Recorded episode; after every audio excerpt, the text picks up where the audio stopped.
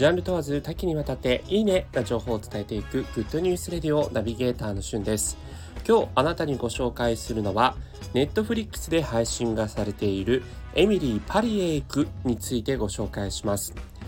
こちらはネットフリックスオリジナルドラマということで配信がされている、えー、まあ、邦題がエミリーエミリー・パリへ行くなんですが、 Emily in Paris ということで、え、実際にですね、登場人物、リリー・コリンズさんが主演をされるエミリーという、えー、PR、マーケティングの仕事をしている、えー、女性が、まあ、アメリカからパリにですね、単身飛んで、えー、そこで奮闘していくというドラマになっています。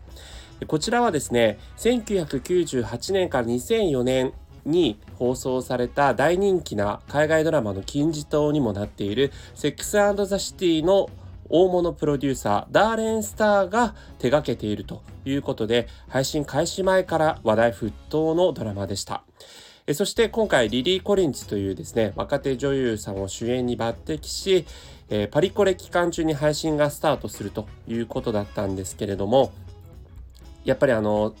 セックスザシティをね、ご覧になっていた方は、えー、ご存知だと思うんですが、実際にその、あのドラマの中でも登場人物のこうファッションみたいなものが注目されていたんですけども、今回もですね、このリリー・コリンズを演じるえー、エミリーのファッションが毎回毎回、えー、素晴らしいこうファッションが出ていてそれも、えー、目でも楽しめるというのとそれからパリを舞台にねしているということもあってパリのこう美しい風景だったりとか、えなかなか、え見られないそんな風景をバックにですね様々な登場人物たちとの、えいろんな思いが交錯していくと。いう形で、えー、結構ですね、あの、海外ドラマ好きの方、そして、えー、ラブコメディがお好きな方、えー、ファッションが好きな方などは、あの、楽しめる内容になっているんじゃないかなと思います。フランスが舞台になってるので、こう、周りがね、フランス人ということで、まあ、ちょっとこう、フランス人のステレオタイプ的な 描写もあって、えー、地域問題にもなっていたんですけども、まあ、ある意味、